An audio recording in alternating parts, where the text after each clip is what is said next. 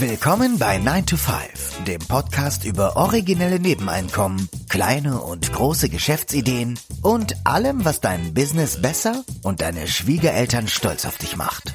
Es ist nie zu spät für einen Plan B. Hier sind deine beiden Gastgeber, Ruben Alvarez und Christian Schmid.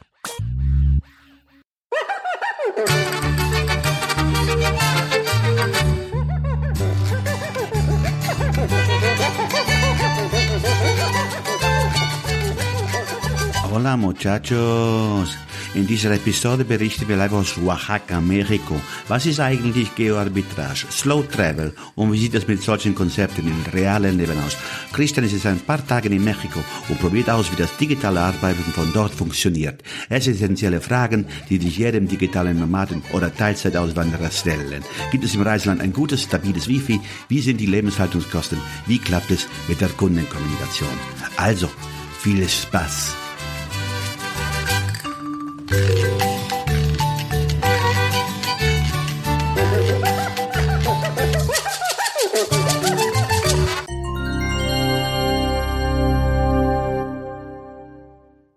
In dieser Episode geht es um Geoarbitrage. Auf das Wort gehen wir noch später ein. Also Geoarbitrage 9 to 5 berichtet aus Mexiko. Auf Deutsch auch Mexiko. Und in dieser Episode berichten wir, also wie schon gesagt, der, der Christian ist gerade in äh, Mexiko, also in Oaxaca, im Süden von Mexico City. Und äh, in der Episode wollen wir über das Thema Geoarbitrage, Slow Travel und ähm, wie sieht es mit solchen Konzepten im realen Leben aus? Also das heißt, es ist praktisch ein Feldexperiment. Der Christian hat sich äh, bereit erklärt. als, als Guinea Pig. Unter größten Opfern. Ne? Genau, als Testperson hat er sich jetzt gerade zur Verfügung gestellt. Ja, äh, Christian, erstmal hallo. Wir hallo. Äh, sind ja in verschiedenen Zeitzonen. Ähm, ja. Hier wird es langsam dunkel. Äh, und du bist wahrscheinlich, du beginnst gerade den Tag ähm, in, einem, in einer wunderschönen Stadt, genau. die du gerne berichten möchtest. Ich habe gern mein, mein Porridge gegessen, zwei, zwei Tassen Kaffee getrunken. Oh, Porridge ist ja typisch mexikanisch, oder? Porridge. hey, andale, andale, Porridge. Ja, morgens versuche ich dann immer noch einigermaßen gesund zu essen. Das ist dann über den Tag äh, manchmal ein bisschen schwieriger. Also das heißt, wir kommen auf die Nachteile schon von Geoarbitrage jetzt sofort zu sprechen, wenn es um das Essen geht. Naja gut, aber das hat auch eher damit zu tun, dass ich da vielleicht auch ein bisschen unentspannt bin. Also, äh, aber das ist schon, es wird schon sehr, sehr viel Fleisch serviert und äh, vieles. Also, okay, das einen Nachteil, des anderen Vorteil, würde ich mal sagen. Ich glaube, wir haben die falsche, wir, wir haben die falsche Person nach unten geschickt. Das stimmt. So, so genug des Spaßes. Hier geht's um ein ernstes Thema. Also, du bist schon seit einigen Tagen in Mexiko, in Oaxaca, und ähm, wolltest da mal, mal sehen, wie es, wie es so funktioniert mit dem digitalen Arbeiten in äh, fernen Ländern. Ja, und dann die, die typischen Fragen, die man sich natürlich vorher stellt, ist, wie ist das Wi-Fi? kommt, man, kommt man sich vor wie so ein Teenager, die als erstes, wenn sie irgendwo hinkommen, immer fragt, genau. gibt's hier Wi-Fi? Habt ihr gutes WLAN? ja, genau. Das ist die, die erste, die erste Frage, die man sich stellt. Ja, wir sind ja in so einem kleinen Airbnb, sehr, sehr schön, auf, auf de, über den Dächern von Oaxaca sozusagen. Wir sind in einem kleinen Tiny House, das auf ein Dach draufgesetzt wurde. Also für mich als Tiny House äh, Fan tatsächlich traumhaft. Und ja, gibt es eine Dachterrasse, da kann man kann man draußen äh, sitzen, arbeiten. Wetter ist sehr sehr angenehm. Tagsüber sind es so um die 25 bis 28 Grad, also macht auf jeden Fall Spaß. Wie bist du überhaupt auf das Land Mexiko gekommen? Also Mexiko für uns äh, Latinos. Ähm, es gibt ja ganz andere Länder, die auf der Liste stehen, die ja gerade mal für, ich nenne sie mal digitale Nomaden oder äh, wobei du hast diesen Begriff für dich ja nicht gewählt, digitaler Nomade. Du bist ja eher, wie hast du es genannt, im Workathon? Workation, ja. Das habe ich aber ehrlich gesagt übernommen vom Florian, von ähm, Florian Wagner. der das Buch Rente mit 40 geschrieben hat, der hatte das irgendwo mal als Hashtag gepostet und das fand ich irgendwie ganz apart und dann habe ich es einfach übernommen. Wie seid ihr auf Mexiko gekommen und nicht ähm, Bali oder was es da noch an, an Ländern gibt in Südostasien? Das ist ja. ja. Das wäre tatsächlich auch meine erste Wahl gewesen, Bali. Und dann wahrscheinlich Thailand.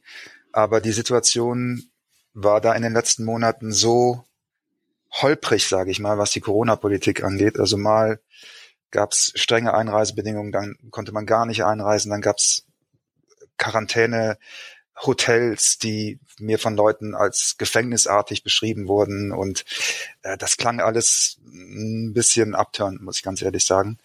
Und dann haben wir uns weiter umgeguckt und Kolumbien, hm, Medellin, habe ich so viel schon drüber gehört, auch in anderen Podcasts, da sind ja auch sehr viele digitale Nomaden. Ich habe jetzt in der Luft An- und Abführung gemacht, weil ich den Begriff auch nicht so mag. Das ist ja so eine Metropole für, für Remote Worker. Medellin. Und Medellin, ja. Und dann haben wir uns aber einige Videos mal dazu angeguckt, um einfach mal so einen visuellen Eindruck zu bekommen und auch zu sehen, was man da so machen kann. Und da waren wir ehrlich gesagt nicht so, nicht so angetan von. Und da war das irgendwie auch von der Liste. Und dann, dann ähm, hat irgendjemand Mexiko mal in den Raum geworfen, weil das gerade ein Land ist, in, in, in das auch viele jetzt reisen und wo das Reisen auch sehr frei möglich ist. Und dann kam eins zum anderen und da haben wir von Leuten gehört, die auch schon hier länger sind und so ist dann, so ist es dann Mexiko geworden. Ich, für mich auch das erste Mal, dass ich in dem Land bin. Ich muss sagen, dass kulturell mir schon einiges ähm, durch meine Zeit in, in New York bekannt vorkommt. Oder, sagen wir, ich, ich habe jetzt nicht so einen Kulturschock, wie ich ihn zum Beispiel in, in Hanoi oder sowas äh, hatte. Ja, also es ist schon mir irgendwie vertrauter. Ja, ein, ja gut, man darf ja eins nicht vergessen, dass, äh, glaube ich, jeder vierte US-Bürger äh, aus Südamerika kommt und sehr viele auch aus Mexiko und die natürlich dann ihre Kulturen mitbringen und ihre Gewohnheiten. Deswegen kann ich mir schon vorstellen, dass dann, dass dir sehr vieles ähm, ähm, bekannt vorkommt. Ja. Vor allen Dingen, wenn du in New York, ähm, gut, New York war ja auch immer sehr viel Puerto Ricanisch, also Puerto Rico lastig, aber jetzt auch sehr, das sind sehr viele Mexikaner, sehr viele Südamerikaner die dann natürlich dann ihre Geflogenheiten, Gewohnheiten, äh, auch ihre ja, kulinarischen Gewohnheiten mit ins Land und so mit in die Stadt New York ähm, importieren. Und in Jetzt. Mexiko ist ja so gesehen, ist es ja auch Nordamerika, ne? Stimmt, ja. Also ihr habt tatsächlich Bekannte, die nach Mexiko gezogen sind. Mm, ja, wir haben genau, wir haben äh, bekannte Freunde, die äh, jetzt die Residenz hier, in Mexiko beantragen wollen. Das ist ja so eine Möglichkeit, sag ich mal, sowas wie eine Green Card. Gibt's, gibt's hier auch diese, dieses Format und die mexikanische Regierung ist wohl gerade interessiert daran, dass Leute sich dafür bewerben. Und das Beantragen, das ist, glaube ich, auch nicht so ähm, teuer, ähm, weil hier viele Leute diese, diese sogenannten Visa-Runs machen. Also die bleiben dann drei Monate, sechs Monate, dann läuft das Visum ab, dann reisen sie nach Guatemala oder weiß nicht, vielleicht auch in andere Länder, kommen wieder zurück und sind im Grunde genommen so ewige Touristen. Und ich glaube, um das ein bisschen einzudämmen, versucht man jetzt dieses äh, Residenzia-Programm hier auch, auch von der Regierung so ein bisschen zu pushen. Wie ist es denn jetzt? Äh, braucht ihr? Ich habe irgendwo gelesen, dass äh, Deutsche kein Visum benötigen, um nach Mexiko einzureisen. Das stimmt privat, ne? Ich weiß nicht, wie es jetzt ähm, geschäftlich ist, wenn du ein Geschäftsvisum hast, aber Richtig, du, man musste nichts vorher beantragen, auch nichts online beantragen. Es war, genau. Mhm. Wir haben jetzt ein, äh, 90 Tage Aufenthaltsgenehmigung. We'll be right back.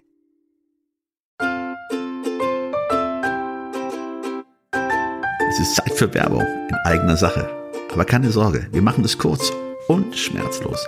Wir, also Christian Schmid und Ruben Albert Barrera, die Leute hinter dem 9-to-5 Podcast, wir haben ein Buch namens Feierabendboss geschrieben.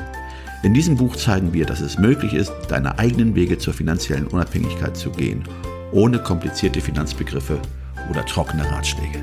Versprochen.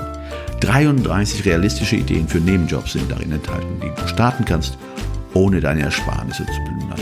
Es geht darum, dir mehr Optionen zu bieten, weniger abhängig von deinem 9-to-5-Job zu sein. Denk darüber nach, es deinem Chef bei der nächsten Kaffeepause zu erzählen. Hey Chef, ich werde mein eigener Chef. Feierabendboss ist ab sofort erhältlich. Überall, wo es gute Bücher gibt. Also schnapp es dir und lass uns zusammen auf die Reise gehen. Zu der Freiheit, die du verdienst.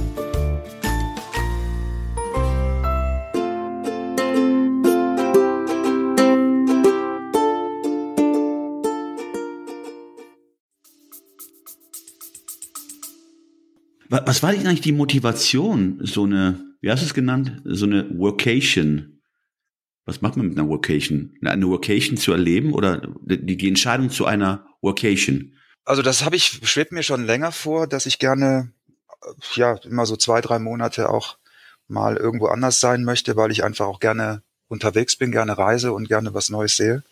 Und jetzt durch die, sage ich mal, neuen Technologien ist das natürlich für meine Art von, von Arbeit auch ja, einfach zu integrieren. Ne? Also ich habe ja oft ähm, äh, Aufträge, mh, bei denen ich nur am Anfang einen Kundenkontakt habe und äh, alles weitere läuft dann über E-Mail.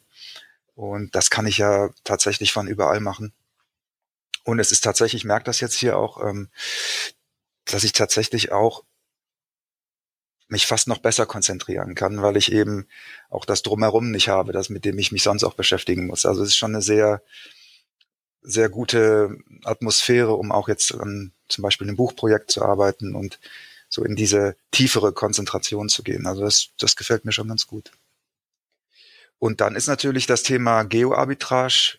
Du was es, ich weiß immer nie, wie man es ausspricht. Geoarbitrage ähm, spielt dann spielt natürlich auch noch da rein. Ich denke, das kennen, dieses Konzept kennen viele von Tim Ferriss, der das in der Vier-Stunden-Woche, boah, das Buch ist schon so alt mittlerweile, ne? Ich glaube, das ist von 2006 oder so, oder 2008. Der hat ja dieses Konzept vorgestellt im, mh, zu einem Zeitpunkt, als das, glaube ich, für viele als Konzept noch nicht bekannt war. Das kommt, ich hatte das mal äh, kurz äh, recherchiert, das kommt ursprünglich aus der Finanzwelt und ist im Grunde genommen nur die das Ausnutzen von Preisunterschieden an verschiedenen Märkten. Es gibt ja in Amerika zum Beispiel habe ich das gehört, da gibt es ja Leute, die, die machen nichts anderes, als von Walmart zu Walmart zu fahren, kaufen da die Sonderposten auf und verticken die dann über Amazon oder eBay.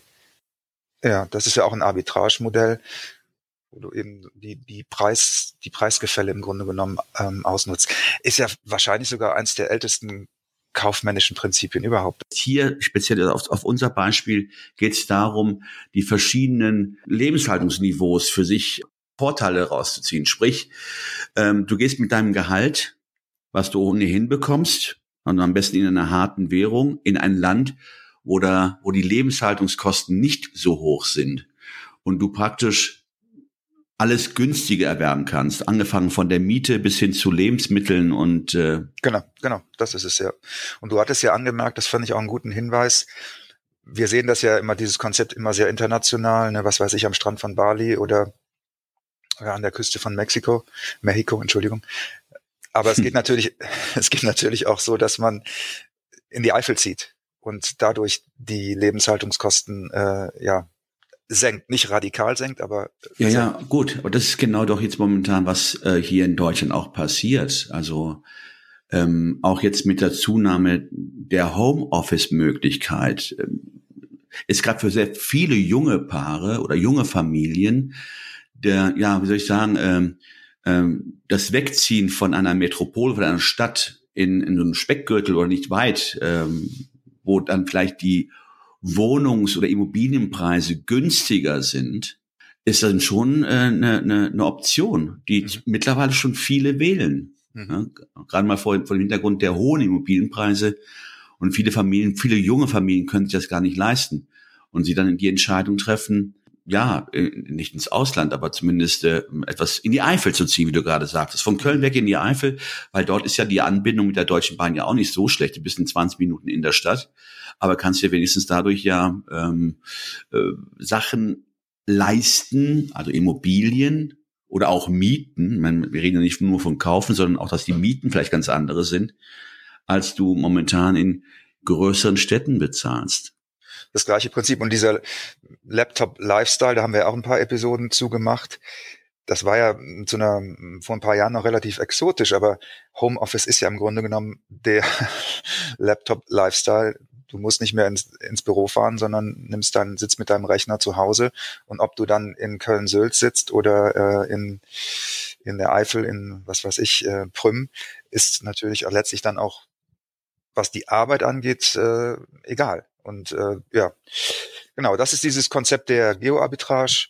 Und durch das Internet und die neuen Technologien und natürlich muss man auch fairerweise sagen, die günstigeren Flugpreise, die jetzt zwar wieder ein bisschen steigen, aber das ist ja auch ein Phänomen, das früher war das ja tatsächlich nur dem Jetset vorbehalten, mal hier, mal dorthin zu fliegen, aber auch die Flugpreise sind ja demokratisiert worden und dadurch ist es natürlich auch möglich geworden, das auszunutzen. Und ich glaube, ein, ein wichtiges Element bei dieser Geoarbitrage ist eben, dass man auch immer in längeren Zeiträumen denkt und handelt. Und da kommt auch dieses Konzept des Slow Travel mit rein, meiner Meinung nach. Weil wenn du das jetzt nur für zwei Wochen machst, dann kannst du die Vorteile der Geoarbitrage ja gar nicht ausnutzen, weil deine Flugkosten ja sozusagen äh, alle möglichen Kostenersparnisse vor Ort direkt wieder auffressen. Also du musst ja sozusagen den Flugpreis, den du ja nicht wegradieren kannst, den musst du ja sozusagen auf einen möglichst langen Zeitraum beziehen. Und äh, im Idealfall vielleicht dann sogar ähm, sechs Monate, ja, dann, dann relativiert sich ja selbst ein 1000 Euro Flug sehr, sehr schnell. Mhm. Und dann kannst Gut, du, du kannst ja auch dann halt, auch wenn, wenn längere Fristen auswählt oder Zeiträume, kannst du auch ganz andere Mietpreise ähm, ähm, ja verhandeln. Genauso ist es ja auch bei Airbnb schon eigentlich voreingestellt.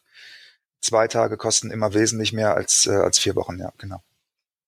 Und allein die Möglichkeiten, die du hast, wenn du längere Zeit da bist, auch zu sagen, hm, ich habe mir zwar eine super Location ausgesucht, ich fühle mich auch wohl, aber du bist dann vor Ort und findest dann vielleicht andere Möglichkeiten, andere äh, Unterkünfte, ähm, die vielleicht besser, aber auch dann günstiger sein können, ne? als wenn du es über eine Plattform wie Airbnb machst. Genauso ist es. Wir haben jetzt auch noch eine, für eine, für eine kurze Zwischenphase, die wir noch nicht äh, von, von zu Hause aus gebucht haben, haben wir was über Facebook gefunden. Also das ist ein, ein kleines äh, Hostel, das gar nicht in diesem Airbnb-Kosmos äh, drin ist. Genau. Das heißt, du hast da dann die Möglichkeit, die Pension äh, um die Ecke äh, für dich ausfindig zu machen. Das könnten wir vielleicht auch nochmal irgendwann eine Episode zu machen. Das ist auch eine echt, da gibt's auch interessante Techniken. Ich kenne die jetzt noch nicht so wirklich, nur oberflächlich mich damit beschäftigt. Es gibt Leute, die tatsächlich dieses Buchen über Airbnb ziemlich professionalisiert haben, die dann auch so äh, Strategien haben, wie man die, die Mietpreise dann nochmal um 20, 30 Prozent reduzieren kann. Das ist vielleicht auch mal ein interessantes Thema für, für Also Airbnb-Hacks. Ja, genau. Aber wir wollten jetzt in dieser Episode auch mal, äh, wie, wie man in Wuppertal sagt, Butter bei die Fische, mal aufzeigen, was kostet denn eigentlich so ein Tag in Oaxaca? Und dafür haben wir, haben wir tatsächlich mal einen Tag Buch geführt. Ich wollte das gerne mal zum Besten geben, was dann, was dann äh, de facto so ein Tag kostet. Das ist natürlich jetzt nicht unbedingt repräsentativ. Wir haben da auch so verschiedene Elemente. Einmal zu Hause frühstücken, dann ausgehen und dann eher so was Streetfood-artiges. Aber um mal so ein Gefühl dafür zu bekommen, weil das hatten wir zum Beispiel ehrlich gesagt vorher nicht. Wir wussten nicht, was die Preise hier so wirklich sind. Und deswegen äh, wollten wir in dieser Episode das, das mal vorstellen.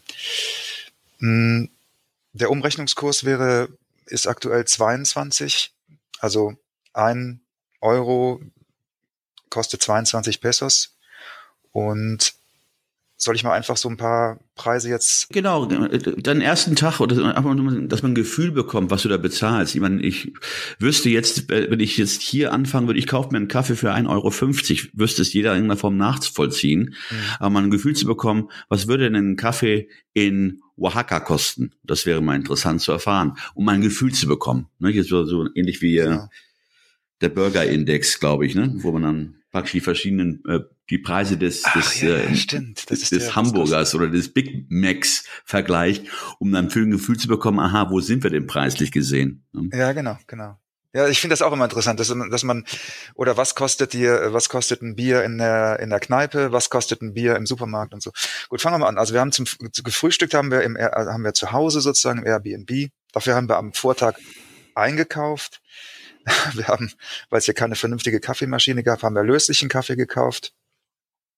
Und da haben 50 Gramm 27 Pesos gekostet, also ein bisschen mehr als ein Euro. Sojamilch, weil wir äh, keine normale Milch trinken, ist natürlich hier eher ein Luxusprodukt. Da kostet ein Liter 30 Pesos, also das sind dann knapp 1,50. Mhm. Wasser haben wir natürlich gekauft, anderthalb Liter kosten 11. Gibt's wahrscheinlich auch noch günstiger. Wir haben es einfach beim Supermarkt direkt gegenüber gekauft.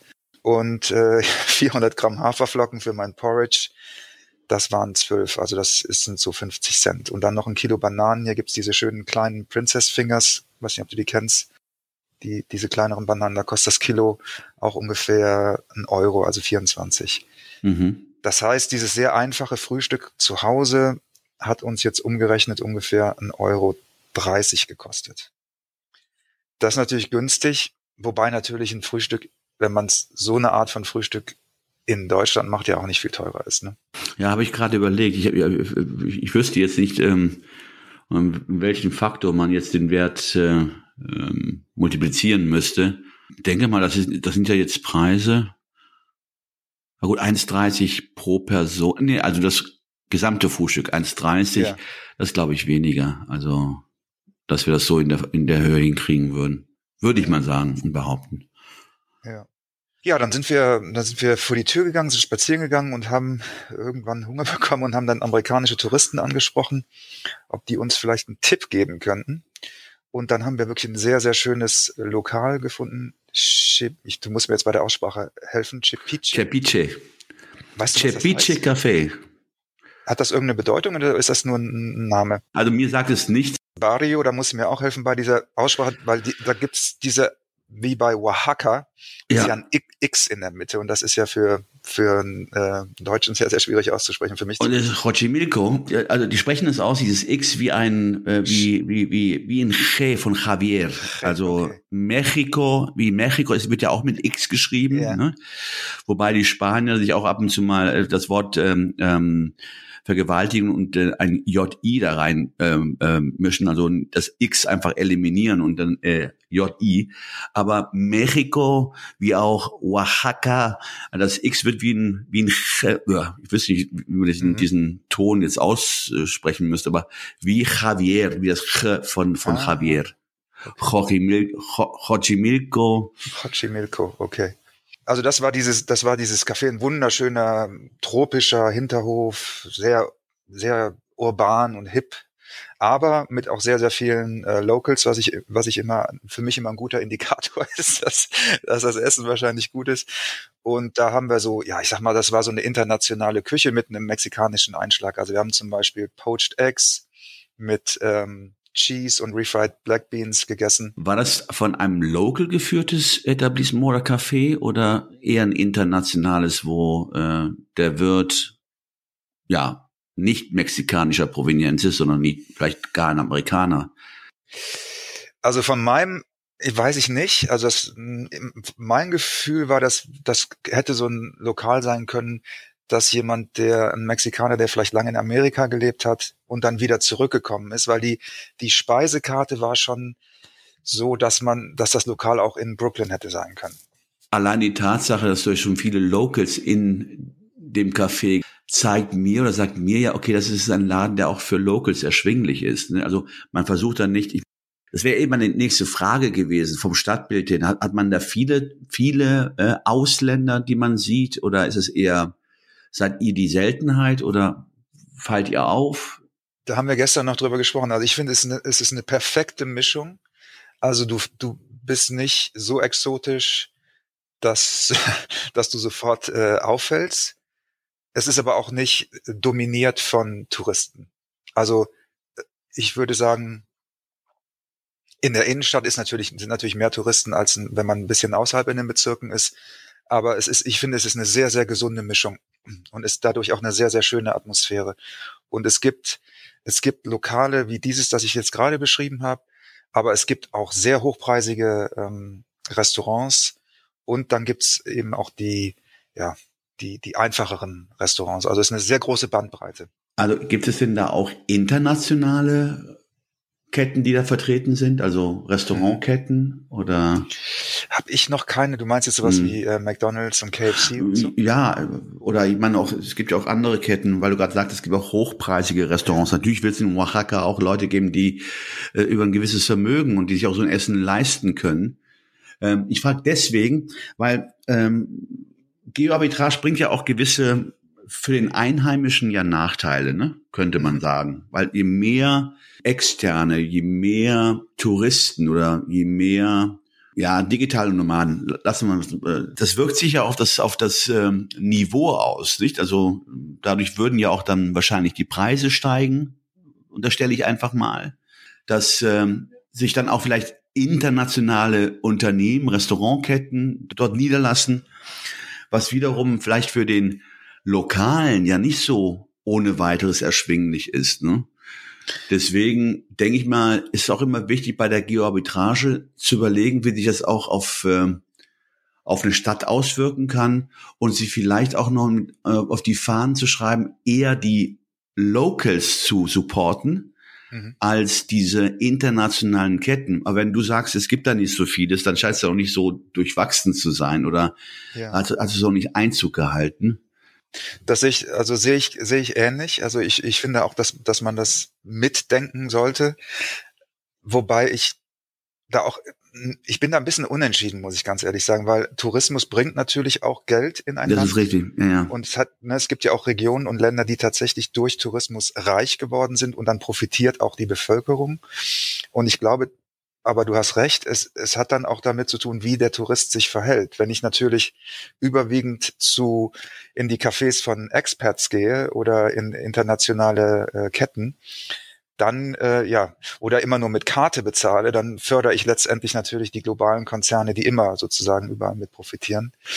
Ähm, da, da gebe ich dir recht. Ich glaube, da muss man dann, oder weiß ich nicht, kann ja jeder so machen, wie er möchte. ja, das ist richtig. Weil wir reden ja nicht nur von dem reinen Touristen, der jetzt zwei, drei Wochen da ist. Du hast ja gesagt, es gibt so einige, und beabsichtigt jetzt ja auch in den Süden zu fahren, in, in, in eine Zone, wo sich viele Amerikaner, wenn ich das richtig verstanden habe, niederlassen mhm. und dort das ganze Jahr über äh, wohnen. Also das heißt, das da kommen ja eh schon Leute, die weit über dem Gehaltsniveau der Mexikaner liegen äh, und kaufen sich dort Immobilien oder mieten sich ein.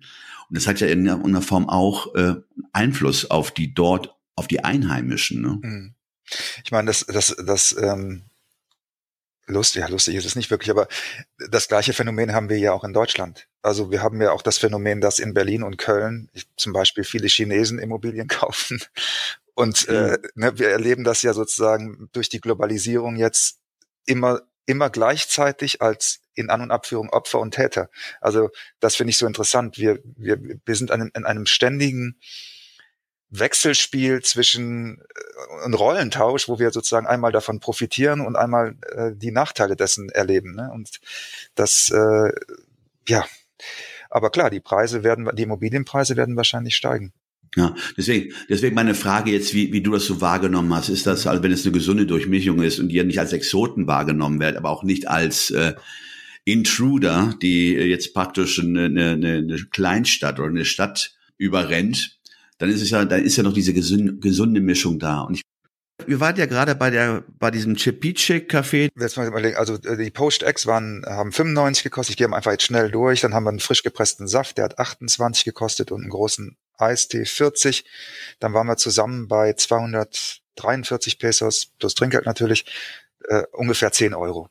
Und also ein sehr sehr cleanes hochwertiges, sehr schön angerichtetes Essen. Also, ähm, also spitze eigentlich. Und äh, ja, das, das mal so im Kontrast. Abends sind wir dann ähm, eher in ein örtliches, ähm, nicht eher sind wir in ein, in ein lokales Restaurant gegangen und haben, ich schaue uns mal gerade hier mal, mal gucken, äh, Tayudas gegessen.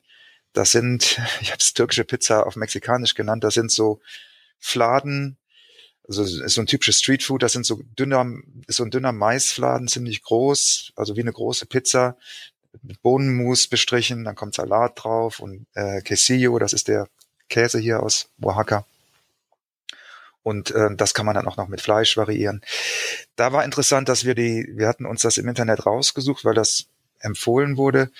Und da wurde gesagt, eine traditionelle Tayuda kostet 20 Pesos. Und als wir dann im Lokal waren, hatte man auf der Speisekarte das überklebt und dann kostete das 50 und ähm, ich hatte dann kurz so ein war dann kurz in so einem Film, dass ich dachte, oh, vielleicht ist hier gerade Inflation. Und dann sind wir lustigerweise noch abends an der Bank vorbeigegangen. Und da standen dann um 7 Uhr abends eine 30 Meter lange Schlange vor dieser Bank. Und dann dachte ich, okay, das, das kenne kenn ich eigentlich nur aus Filmen.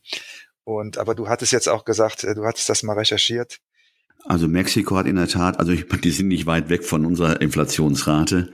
Also die hatten jetzt für 21 eine annualisierte Inflationsrate von ungefähr 7,3, also sagen wir mal 7,4 Prozent. Mhm. Was ich ja für ein südamerikanisches Land äh, ja als äh, nicht sehr hoch einschätze. Man, Im Grunde genommen sind die genauso hoch wie die Amerikaner, äh, wie die Vereinigten Staaten, die auch jetzt bei sieben Prozent liegen. Jetzt im Moment, ne? Ähm, ja.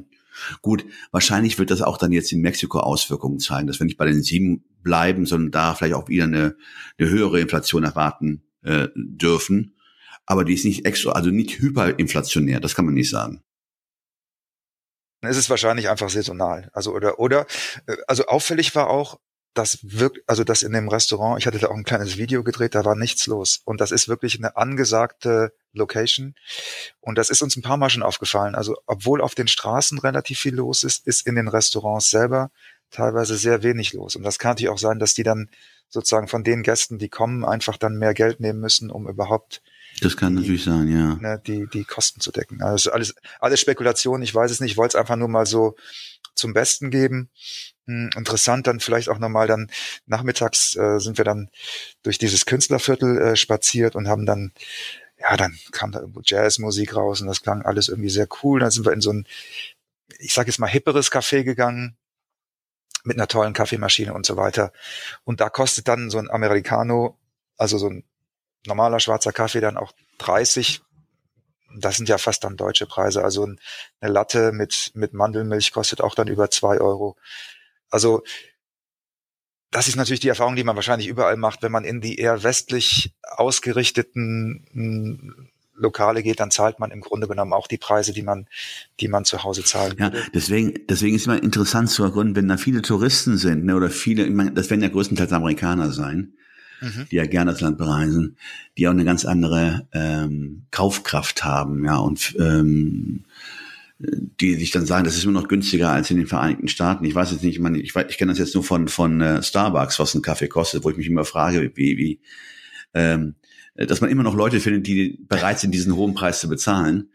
Und so wird es wahrscheinlich für einen Amerikaner auch so sein, dass er dann in, in A ist er im Urlaub, ja, und B hat er die die Kaufkraft und dann kann man diese Preise wahrscheinlich auch verlangen. Also unsere Airbnb-Nachbarn hier, die sind aus äh, Chicago und die sind für eine Woche hier und die arbeiten auch hier. Ich, also die sind sozusagen hier im Homeoffice und ähm, die haben aber auch gesagt, dass, dass sie fanden, dass zum Beispiel Cocktails und so schon fast auf, auf amerikanischem Niveau sind ähm, und waren auch ein bisschen überrascht. Aber es sind sehr, sehr viele Amerikaner hier Genau, weil es einfach nah ist, ist für die auch ein, ein, ähm, ein einfacher Flug, also ohne, ohne Umsteigen. Und es ist, äh, ja, ist einfach, ich glaube, das ist so ein bisschen wie für uns Mallorca oder so. Ja, aber das, das heißt, die sind eine Woche jetzt, ähm, also machen keinen Urlaub, sondern arbeiten in der Woche. Mhm. Also ja. das heißt, äh, die werden wahrscheinlich auch keine oder keine Arbeit, äh, keine Woche, keinen Urlaub genommen haben, ne? In dem Sinne, die sind einfach eine Woche. Richtig irgendwo anders hin und arbeiten die sind am Wochenende von, angekommen. Genau. Ja, ja, von Home aus. Genau. Ja. Das sind natürlich auch interessante Modelle, ne? Also und dann haben die, ja, gehen die halt hier abends schön aus und ja. Mal ganz ehrlich, ähm, gut, jetzt hier in Deutschland wäre es vielleicht nicht so einfach, wenn du angestellt wärst und würdest sagen, ich, ich, ich weiß nicht, man kann sich, ich glaube, eine gewisse Zeit darf man sich im Ausland aufhalten, aber da würde man hier wahrscheinlich Probleme mit der, ähm, mit der Berufsgenossenschaft, die dann, wenn ein Arbeitsunfall geschehen würde, sich dann natürlich weigern würde, äh, da in, äh, ja, äh, Versicherungsfall draus machen. Mhm. Aber es ist halt interessant, weil letzten Endes kannst du wirklich das, was du jetzt gerade machst, ich meine, wir telefonieren oder wir reden ja gerade über den Rechner. Ich sitze hier in, in Köln, du sitzt in, in Oaxaca. Da sind ja auch einige Kilometer dazwischen. Äh, aber es geht ja. Ähm, und ähm, für all die, die am Computer arbeiten, also für dich ist es ja keine große Umstellung eigentlich, oder? Nein. Nee, Nein. nee. Also es du sitzt halt nur auf dem, auf dem Dach, auf der Dachterrasse und lässt hier die Sonne. Genau. Also für mich ist es tatsächlich keine große Umstellung. Und ich habe eben schon, ich habe auch schon gedacht, wenn ich jetzt vielleicht in Südostasien wäre, wäre es vielleicht noch mal ein bisschen größer. Einfach weil es da auch temperaturmäßig ja noch ein bisschen und von der ähm, Luftfeuchtigkeit noch ein bisschen aggressiver ist, wäre es vielleicht noch eine bisschen größere Umstellung, aber jetzt hier, also klimatisch ist es sehr angenehm. Und was ich noch ergänzen wollte für die Amerikaner ist natürlich auch so, die sind in der gleichen Zeitzone, ja. Die haben jetzt auch beim Telefonieren ja überhaupt kein, ah, ja, gut, das stimmt. überhaupt kein Thema, ne? Die müssen dann nichts irgendwie koordinieren.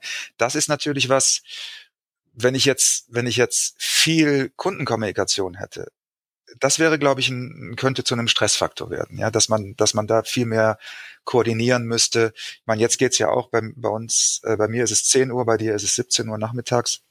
Du müsstest dann praktisch morgens um 8 Uhr anfangen, um dann ein Gespräch, äh, Lokalzeit hier um 3 Uhr. Das, äh, also keine frühen Telefonate, nicht am Morgen. Also nicht hier am Morgen, bei dir schon am Morgen, aber dann wäre es hier Nachmittag. Aber im Grunde genommen, ich meine jetzt auch so von den technischen ähm, Rahmenbedingungen, man, du hast gutes Wi-Fi, was ja wichtig ist. Ähm, äh, pff, an, an sich fehlt es dir an nichts. Und äh, im Gegenteil, du hast dann auch eine, jetzt äh, das bessere Wetter, die höheren Temperaturen und hast wenigstens neben der Arbeit noch dieses Gefühl, ähm, Urlaub machen zu können. Also weil das auch eine ganz andere Umgebung ist natürlich. Ne? Mhm. Und ich glaube, je länger man das macht, desto, ja, dieses Urlaubsgefühl wird wahrscheinlich irgendwann dann schwächer werden, weil man einfach den Ort dann auch besser kennt. Aber dann ist es vielleicht auch so ein Gefühl, dass man da an dem neuen Ort, ja, weiß ich nicht so, sich so ein bisschen eingliedert und so ein bisschen. Also angekommen ist vielleicht, ja. ne? Und da stelle ich mir auch ganz schön vor, dass wenn man das, oder wenn man regelmäßiger an so einen Ort kommt, dass man dann auch vertrauter ist. Ich finde, es hat ja immer beides Vor- und Nachteile. Ne? Also wenn du, wenn du noch gar nichts kennst, dann ist es natürlich für die Synapsen irgendwie, da passiert total viel und du bist auch so ein bisschen desorientiert und das ist ja auch spannend. Und dann ist es aber auch manchmal ja auch schön, wenn du schon so, so bestimmte Routen hast oder deine Lieblingscafés und Lieblingsrestaurants und dich auf Dinge, bestimmte Dinge schon freuen kannst. Also ja, wahrscheinlich wirst du das ja bei der nächsten, äh, bei dem nächsten Stopp in, in den ähm, Süden von Oaxaca, wo ihr vielleicht auch auf Leute trefft, die dort in der Tat jetzt ähm, auch hingezogen sind, äh, ja.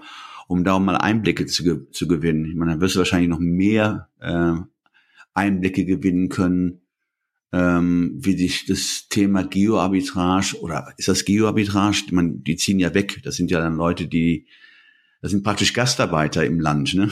In, in, ja. in, in Mexiko. Also es kommt, es kommt darauf an, wo sie ihre Kunden haben. Also wenn sie natürlich in Pesos verdienen, dann ist es keine Geo-Arbitrage.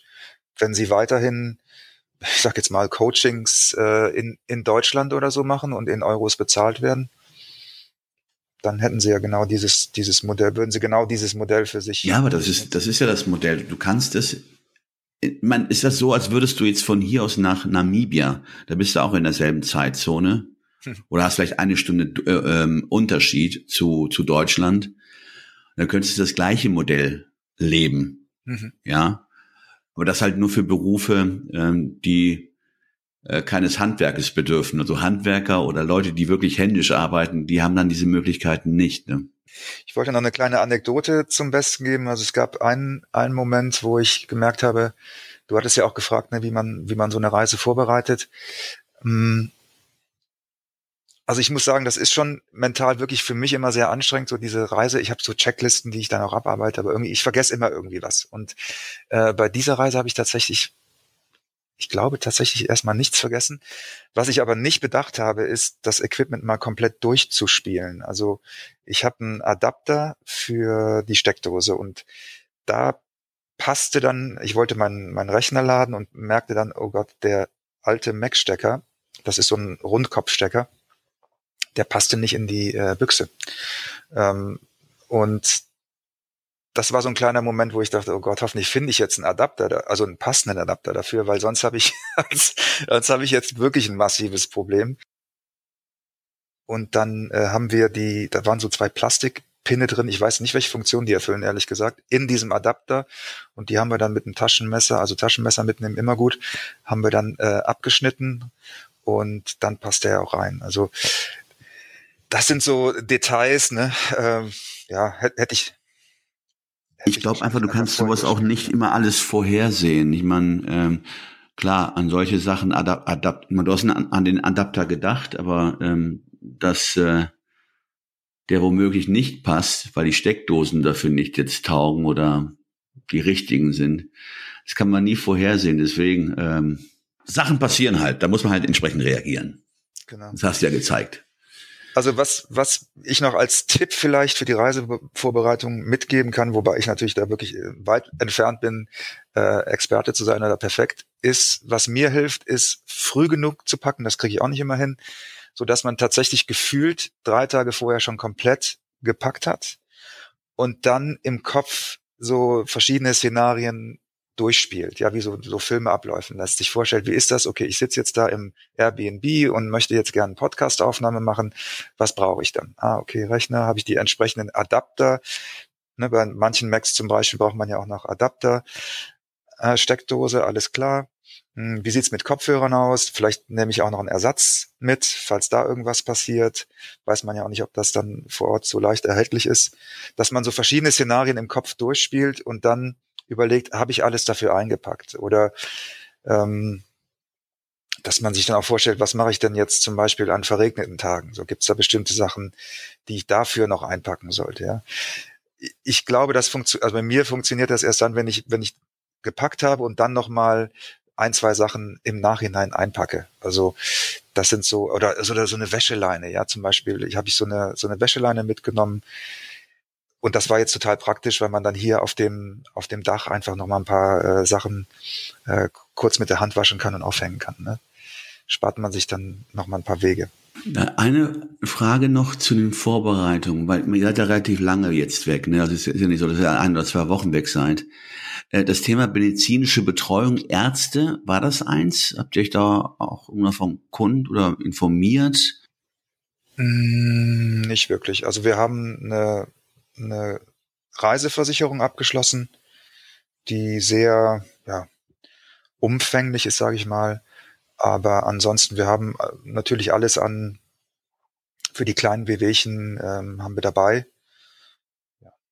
Muss ja nicht mal mit dem Schlimmsten rechnen. Und dann. Da gibt's ähm, neue, ganz, also für, für mich zumindest ganz neue Modelle auch. Es gibt da so einen Makler im, im Netz. Ähm, ich weiß gerade nicht, ich glaube, der ist in weiß gerade nicht genau, wo er ist. Und die haben eine, einen Ansprechpartner da, der, der spezielle Versicherungspakete für Digital Nomads, Experts und so weiter anbietet. Da gibt's wohl mittlerweile einen immer größer werden, werdenderen Markt und die ähm, haben ganz viele verschiedene Möglichkeiten, mit denen man sich da absichern kann. Also da könnten wir vielleicht auch nochmal irgendwann was zu machen. Ich bin auch nicht jemand, der, der das als erstes überprüfen würde. Ist mir gerade nur eingefallen, weil ich sage, was passiert, wenn du da oben bist und irgendwas passiert dir? Ich meine, du bist ja nicht gerade mal kurz in Holland, wo du im Auto wieder rüber machst, sondern äh, du hast ja schon einige tausend Kilometer zwischen dir und äh, der Heimat. Zu überlegen, was mache ich denn da? Ne? Was, was, was passiert? Wo, wo gehe ich denn hin? Ne? Wo, wenn du irgendwas Schlimmes hättest, was ja hm. nicht zu wünschen wäre, aber der Gedanke kam gerade auf. Also die, diese Auslandsreiseversicherung haben auch immer eine Hotline. Die sind 24 Stunden besetzt. Und da kannst du dann äh, im, im Zweifel anrufen und die vermitteln dir dann auch die vor Ort die, ähm, die Partner. Ja gut, Christian aus Oaxaca. Dann hast du ja noch einiges vor dir. Ja. Und vor allen Dingen ähm, Erfahrungen, die du vielleicht gerne mit uns teilen möchtest ja, ich werde weiterhin fleißig Notizen machen und alle für uns, für unsere Themen relevanten äh, Sachen irgendwie versuchen festzuhalten. Ich hoffe, das war jetzt nicht zu langweilig mit diesen ganzen Preisdetails.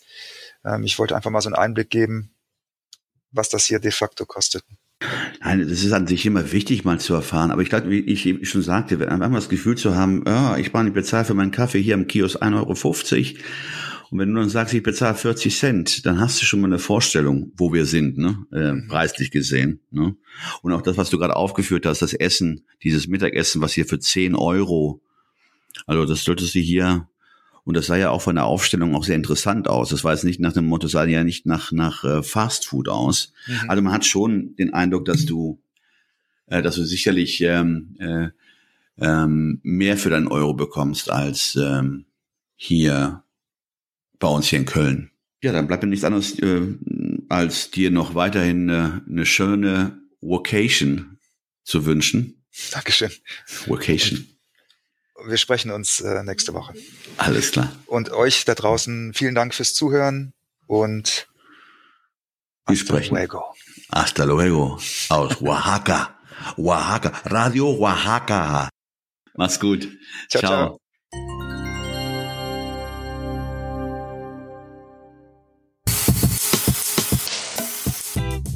Das war 9 to 5, der Podcast von Christian und Ruben.